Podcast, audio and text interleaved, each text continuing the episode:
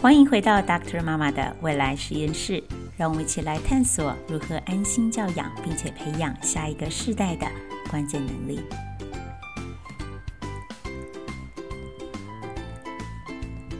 亲爱的朋友们，欢迎回来啊！最近真的很冬天哈、哦。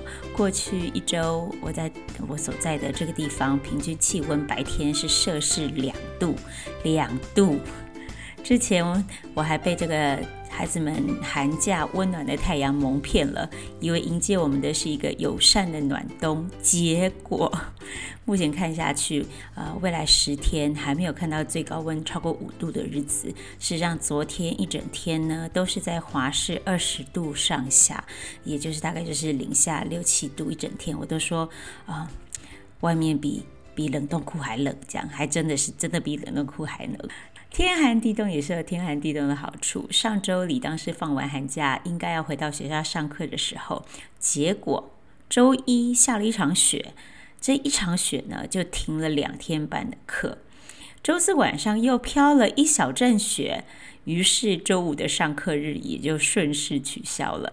也就是说，孩子们开学的第一周只上了一点五天的课。五天的上课时间剩下一天半，那么在家要做什么呢？除了每天一定要进行的各种 routine 之外，我们家的三个小野人一整天醒着，大部分的时间都在干嘛？都在后院玩雪，一天五六个小时。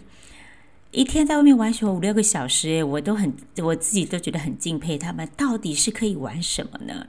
我就在温暖的室内，隔着玻璃窗看着外面，他们就在滑雪板、打雪仗，然后过一会儿就拿了球跟棒子，跟后面的朋友、邻居的小朋友们一起打。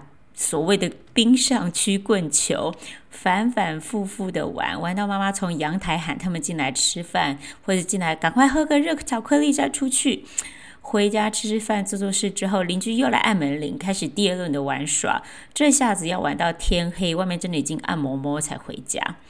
每个孩子回来的时候，脸都红彤彤，小手热乎乎的，脸上的表情就是世界上最美好的那种表情，就是 I had such a great time。我真的好开心啊、我总觉得他跟我，他跟我，我这个躲在家里面还觉得手脚冰冷的我，我们简直是生活在两个不同的世界里面。我常常在想，孩子们的童年要怎么过才没有遗憾呢？他们需要什么，然后又不需要什么呢？我就想起我自己的童年是怎么过的。我是在嘉义的乡下长大，当时呃，虽然那还算是嘉义市，但其实已经很偏僻，偏僻到我国中要上一个中学坐校车的时候，还得事先拜托学校再往前再开开远一点，向前拓点，不然校车还没有开到我们家的那一区。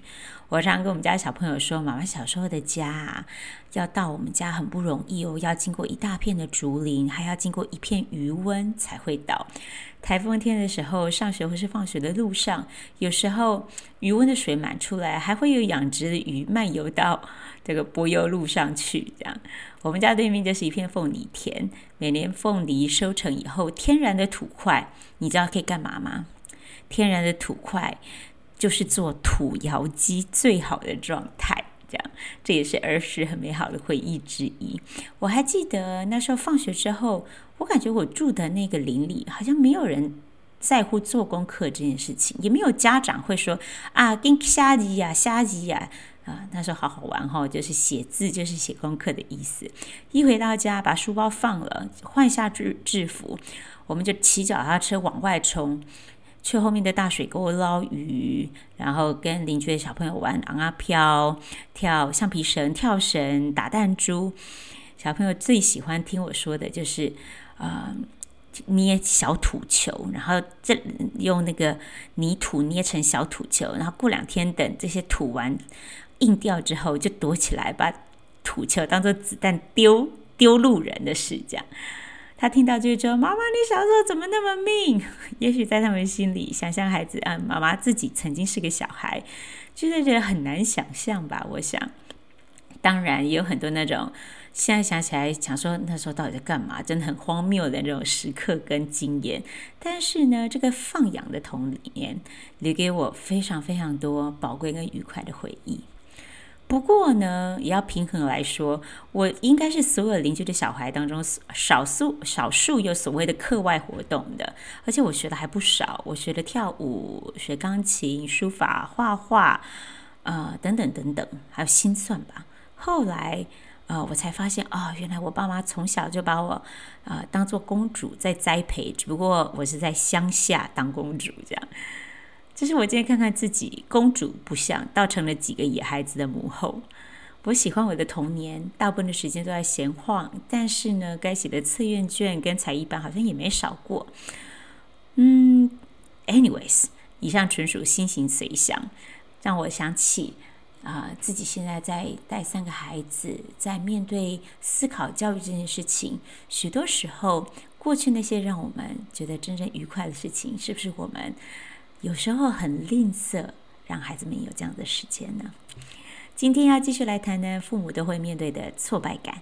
我在想，我们的爸爸妈妈，或是我们的阿公阿嬷的这一代，会不会像我们一样有这么大的挫败感呢？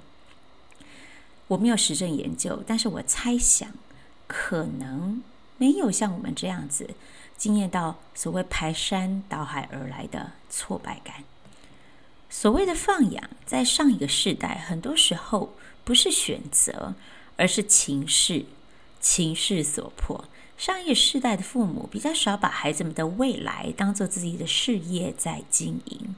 那时候孩子们的数量多，爸爸妈妈自身要 survive 的责任跟压力已经很庞大。孩子们能够健康的长大，已经谢天谢地了。如果你很幸运的养到一个会顾家的，或是会读书，你已经觉得说，哇，怎么怎么，这个老天爷对我这么好，这样。至于孩子要学什么才艺，找哪一个老师，要参加什么比赛，含金量会比较高，大学应该要呃目标放在什么学校，以后要读什么科系，毕业之后才能够顺利的稳进五百大，这些样板对于上一代的大部分父母来说，事实上是不存在的，因此。回应上次我们开始谈的教养中的挫败感，第一件事情是要离，要要从这样子的挫败感当中跳开，要相信孩子有自己的路可以走。我们心中那个最理想样板，很有可能不是孩子最想要成为的样子，更重要的，可能也不是最适合他的样子。爸爸妈妈面对自己的第一步。就是让自己可以安心，并且放手，让孩子用自己的速度跟方式，我们在旁边慢慢的陪伴他，成为他自己。其实今天要谈的两点，也跟这样子的思维跟这样子的 mindset 有一点关系。我想听众朋友当中很多人都听过成长性思维 （growth mindset）。这是三十年前一个 Stanford University 斯坦福大学的心理学家 Carol Dweck 所提出来的。他问了一个问题：为什么人们面对失败的态度会这么样子的截然不同？面对困境，有些人越挫越勇，但是呢，也有另外一些人遇遇到了一点点的困难，就完全的被击溃击溃。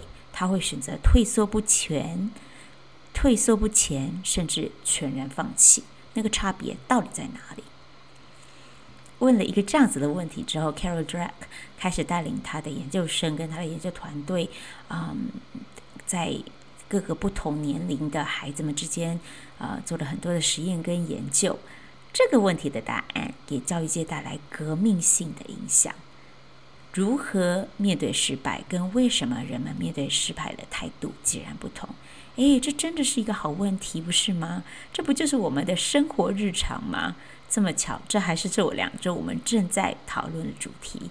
我们怎么样跟生活当中的日常挫折跟挫败共存？Carol Dweck 他指出，人类有两种思维模式：fix Mindset and Growth Mindset。中文你可以翻译成固定性思维跟成长性思维。这个 mindset 思维模式不但影响我们的行事动机，还会影响我们对于成就感的感受跟看法。拥有固定性 fixed mindset 固定性思维的人，他会觉得说，人的性格、智力、创造力都是天生的、与生俱来的，成功与否是取决于个人无法改变的性格、智慧、能力跟天分。所以呢，遇到一些困难跟挫折的时候，哇，基本上他会认为他很难改变，甚至是无法改变。相对的来说，拥有成长性思维的人，他则认为无论什么领域，他都可以通过努力而成功。他觉得事情的成败是取决于个人的努力、兴趣跟坚持。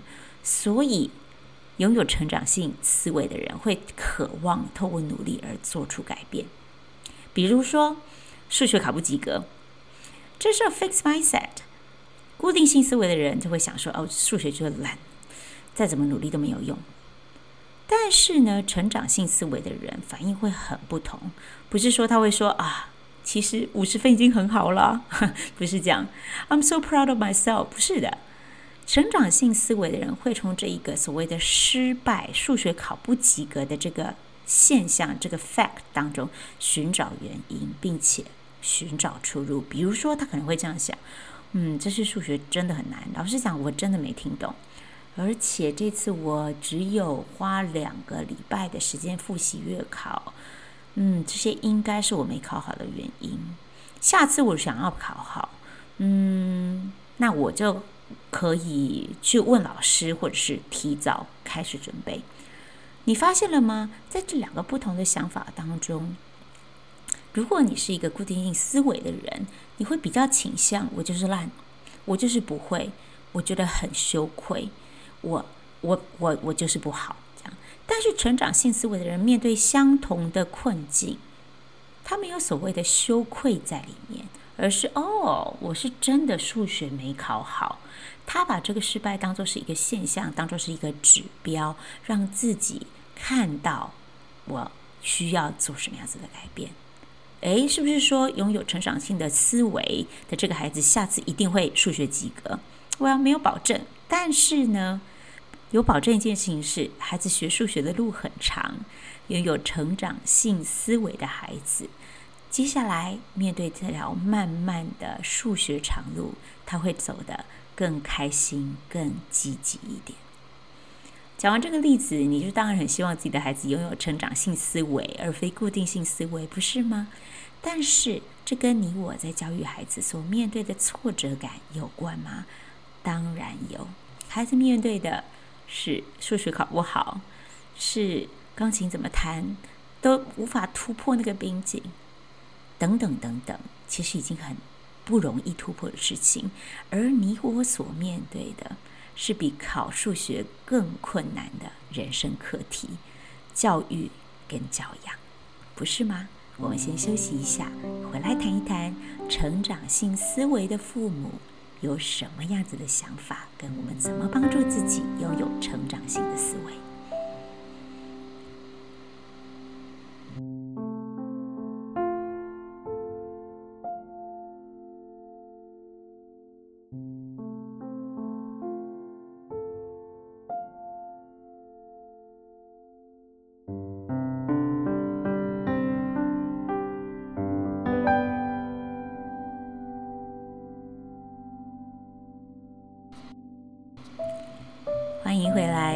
拥有成长性思维的父母是开始于这样子的认知。什么样的认知呢？孩子在成长，我也同时学习在当父母。你知道吗？当别人的爸爸妈妈这件事情不需要领证书，不需要学位，不需要考证照，也不用 interview，这件看似没有门槛的事情，你真的当了真的没有这么容易哈。事实上，没有人天生就会当父母。当一个男孩的妈妈男孩的爸爸、女孩的父母、一个小孩的爸妈、两三个小孩的爸妈、多胞胎的爸妈，或者是特殊儿领养儿童的等等的各种不同族群的爸爸妈妈，都有不同的要领跟故事。而每一个人做爸爸、做妈妈的模样也都全然的不同，你有一套公式，也没有一个所谓的样板可以遵遵循。再说一次，当每一个特别的孩子在长大的过程，我们也同时用自己的速度、用自己的模样在学习当爸妈。当我的第一个孩子十岁的时候，我敬了自己一杯，感谢自己，也恭喜自己。十岁了，我是一个十岁的母亲，也没有什么都会了？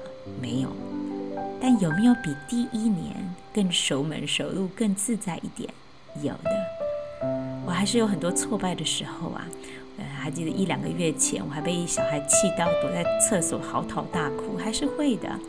但是没关系，我只是一个十来岁的母亲而已。我正在学习怎么样跟我进入青春期的小孩相处，这样的碰撞的确不舒服，但是我知道我们彼此都在调整跟成长。关于成长性的思维，有一个很有趣的现象，就是面对挑战跟困难当下的态度。用 Carol Dweck 他的原话，他是这样子说的：When students had more of a growth mindset, they held a view that talents and abilities could be developed and the challenges were the way to do it. Learning something new, something hard, Sticking to things, that's how you get smarter. Setbacks and feedbacks weren't about your abilities. They were information you could use to help yourself learn. With a growth mindset, kids don't necessarily think that there's no such thing as talent or that everyone is the same, but they believe everyone can develop their abilities through hard work, strategies, and lots of help and mentoring from others. 什么意思呢？他说。拥有成长性思维的学生，他会相信自己的才干跟能力是可以发展的。怎么发展？就是透过克服挑战这件事。如果想要变聪明，要变聪明的途径就是学习新的难的事物，然后不断的练习。这个过程，学习新的事物、难的事物，然后不断的练习，是一个人真的可以变聪明的过程。挫折以及各种反馈，不是表示我的能力不足，而是用来修正我学习的资讯。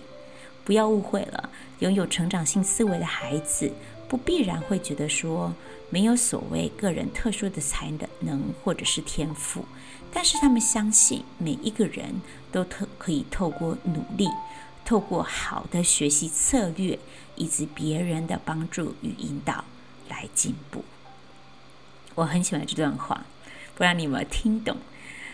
拥有成长性思维的人，他们看到烂分数或者是啊实验失败的时候，反应会跟很多的你我啊，至少跟我会很不一样。他们会告诉自己说啊，这下有趣了，因为我正在做一件我还不会的新事，而且很困难。我可能会失败很多次，但是我可以透过不断的努力来突破困难。我相信我可以学得会，也就是那个面对困难找方法突破的味道，就是让我变厉害的配方。亲爱的大人，让我翻译一下。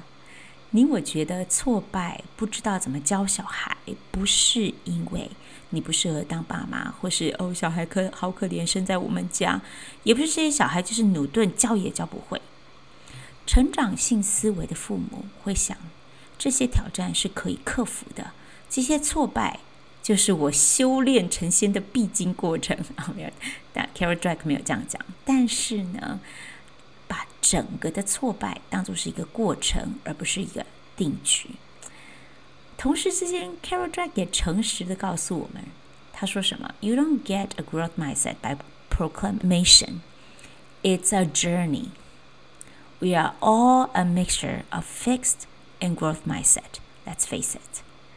他说：“让我把丑话说在前面，极少人有百分之百的成长性思维，我们都是固定性思维跟成长性思维组合起来的产物。不是你今天大声的许愿说，我向宇宙宣布，今天我开始拥有成长性的思维啊，这件事情就完成。不是的，他说这是一个 journey，这是一个旅程，一条慢慢的调整自己，也慢慢的陪伴孩子的旅程。成长性思维的父母会怎么做？怎么对小孩说话？是很有意思的话题。放心，我们会另另辟时间来讨论。今天先不谈，我们今天。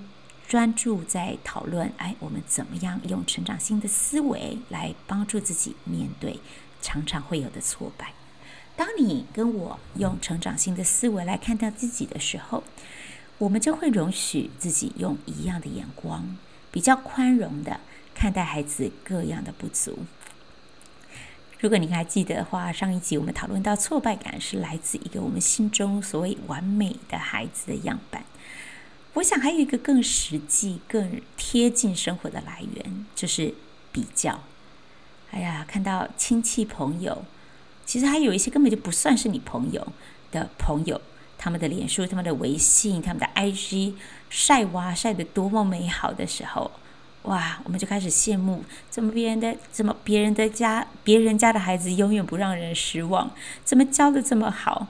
那怎么别人学才艺都没有浪费钱的感觉？这样，那再转回来看看我们家的，突然之间你就发现自己好像少做了很多事，或许我该更严格一点，或许我该这个这个那个那个，挫败感是不是？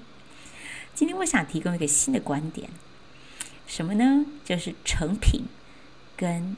Under construction 进行中的差别，想想看，你会想放到 social media 社社交软体上面的，让大家按赞的是什么内容呢？是你的小孩穿得漂漂亮亮的去钢琴表演，流畅优美的弹奏完一曲，博得满满堂彩，还是你会泼在家里面边臭脸边练琴的这个其实很苦的照片？多半时候，我们在社交媒体上面看到的是成果，漂漂亮亮的成果。就算是要抱怨的、诉苦的、讨拍的，也多少有个幽默的梗相伴，让苦情不要看起来太苦情，不是吗？然而，那些真的在流泪撒种，甚至相爱相杀的过程，那种练小提琴练到哭说：“这个太难了，妈妈，这太难了。”昨天，这就发生在我们家。或者写数学功课写到 key 不明，这些很少很少，我们在 FB 在 IG 上会看到，他们是隐形的。我们可以反省两件事：首先，是不是很多时候我们的眼光被 IG、被 FB、被微信的朋友圈绑架了？因为我们看到了很多亮丽的外表，没看到暗地里的努力跟挣扎，所以我们好像相信一个假象：别人都比我幸福。我要再说一次，那是别人家的事，那是别人家孩子的车尾灯，不是你，不关你孩子的事。我们就你知道，纯欣赏，你就怎么样？然后呢，以成长性的思维来看到这样的成就感落差。有时候我们需要有意识地告诉自己说：我的孩子还在成长，现在是一个 under construction 的过程，他还在发展。他还在进步，所以他也还在挣扎。我们怎么看自己的孩子呢？那些让你觉得挫败的冲突，我们眼里面看得清清楚楚的孩子跟自己做的不够好的地方，那些僵局，也许都不是定局，都有改变的可能性。当我们开始以这样的一个成长性思维的眼光来看待这些困境的时候，情绪仍旧会在，但是这会给我们更多梳理的空间。许多时候，我们所需要的就是一个这样子的退路跟空间，知道我们还有路走，不是吗？最后要来谈情绪，情绪是真实的，You feel it。It's there, it's yours. 情绪不是敌人，情绪是另外一个可以提醒我们自己，我们现在处在什么状态，帮助我们辨识此刻的需求的工具。你说爸爸妈妈可不可以生气？你你觉得可不可以生气？当然可以生气，没有人不可以生气。你可以生气，但重点是我们怎么面对我们的愤怒，跟如何处理我们的愤怒。分享一个小秘诀，可能有些人已经听过这个秘秘秘诀，叫做 ninety second rule，九十秒原则。你知道吗？生气的反应只会持续九十秒。当你感觉到生气，意识到自己必须要处理愤怒，其实，在你的脑中只有九十秒的时间。生气这个情绪是真实存在的，然后就是就结束。你说不是啊？我明明就常气两三个小时，觉得很不行，这样子。这个九十秒原则呢，是一个神经解剖学家 Jill Taylor 提出来的观点。因为呢，他是研研究的脑神经科学的，然后、呃，他有一个很有意思的故事，他是半边的呃脑神脑中风这样。那在他复健的过程当中，他一直要想想要复复健他的一些已经失联的回路。有机会大家可以去看看他的书，非常的有意思。那因为他自己对脑脑脑神经连接的了了解，他知道。愤怒这个情绪，只要一触动，脑中所释放的相对的化学物质就会汹涌的通过全身。但有趣的是，这个化学成分让你觉得你很生气、你很愤怒的这个化学成分，只要九十秒，它就会从血液当中消失。也就是说，要是九十秒之后他还在生气，这就是一个选择。表示他选择让这个回路继续的运转。如果不，他就会让这个反应过去，然后回到 presence，回到他所处在的当下。从 Jill Taylor 的这个观点来看，哇，其实会让我们觉得跟我们的直觉很相违。明明我气就是会气很久，但是呢，愤怒这个。脑中所释放出来的一个信息，事实上在我们身体里面停留的时间只有九十秒而已。也就是，如果我在这九十秒之间选择让它过去，它就过去了。所以重点来了，九十秒之内我们要怎么做呢？多半时候哈，那种收场比较难看的场面，是我们生气了，然后我们就开始。发射子弹攻击，或者是反击，这样，然后就有人受伤，然后就更气，然后两个人都的没有好下场，这样。但这九十秒之内最重要的任务其实是两个两种：第一个，承认这样的情绪；然后第二个，照顾自己。It's okay to be angry，承认我正在生气，然后照顾自己。这时候脑子需要足够的氧气，你需要深呼吸。这个时候呢，外在的世界不论多么的疯疯狂与暴，都需要等一下。也许一个好的方法是，告诉身边的人，可能他同时情绪也不是很好的孩子或是配偶，告诉他说：“我现在觉得很累、很生气，我需要停一下，我需要休息一下。”诶，这是叫我不要生气吗？是跟他讲说我不生气吗？我真的不气？不是的。你可以继续感受这样的情绪，但是我们所做的努力是让这样子的情绪不要控制我们的下一个动作，包括咒骂人、揍人，或是讲一些让自己会很后悔的话。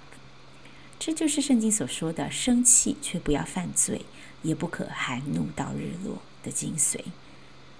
愤怒的情绪无法避免。尤其很多外在的事情不在我们的掌控当中，有一些事情你应该要生气，但这样的怒气不给不表示我们就可以去伤害身边的人。我们可以处理怒气，深呼吸，告诉身边的人说：“我现在正在生气，我需要停一下。也许是喝喝水，也许是走一圈，然后再回来，不伤害自己，不伤害别人。”然后也不要停留这样子的情绪当中一整天。二零二二年的第一集、第二集，我们开始与讨论怎么样与挫折共存。如果我们很诚实的面对自己，过去一两年其实蛮辛苦的哈。面对整个世界大幅度的改变，COVID-19 现在已经是 twenty two 了，这已经是进入第三个跟这个世纪病毒打仗的年头。我们仍然要生活。我们仍然要教养，我们仍然要享受每一个活在身上的世上的日子。我们仍然要当父母，要当师长。亲爱的朋友，我总是觉得为人父母、为人师长是世界上最甜蜜，但是也是缺呃，但也是最吃力不讨好的职位。我们都在学习，就像 Carol Dweck 所说的：“This is journey。”二零二二年，Let's walk the journey together。让我们学会接纳自己的情绪，处理挫败感，然后慢慢的帮助自己，也帮助孩子养成成长性的思维。我相信二零二二年将会是一个很棒的一年。我们下周见。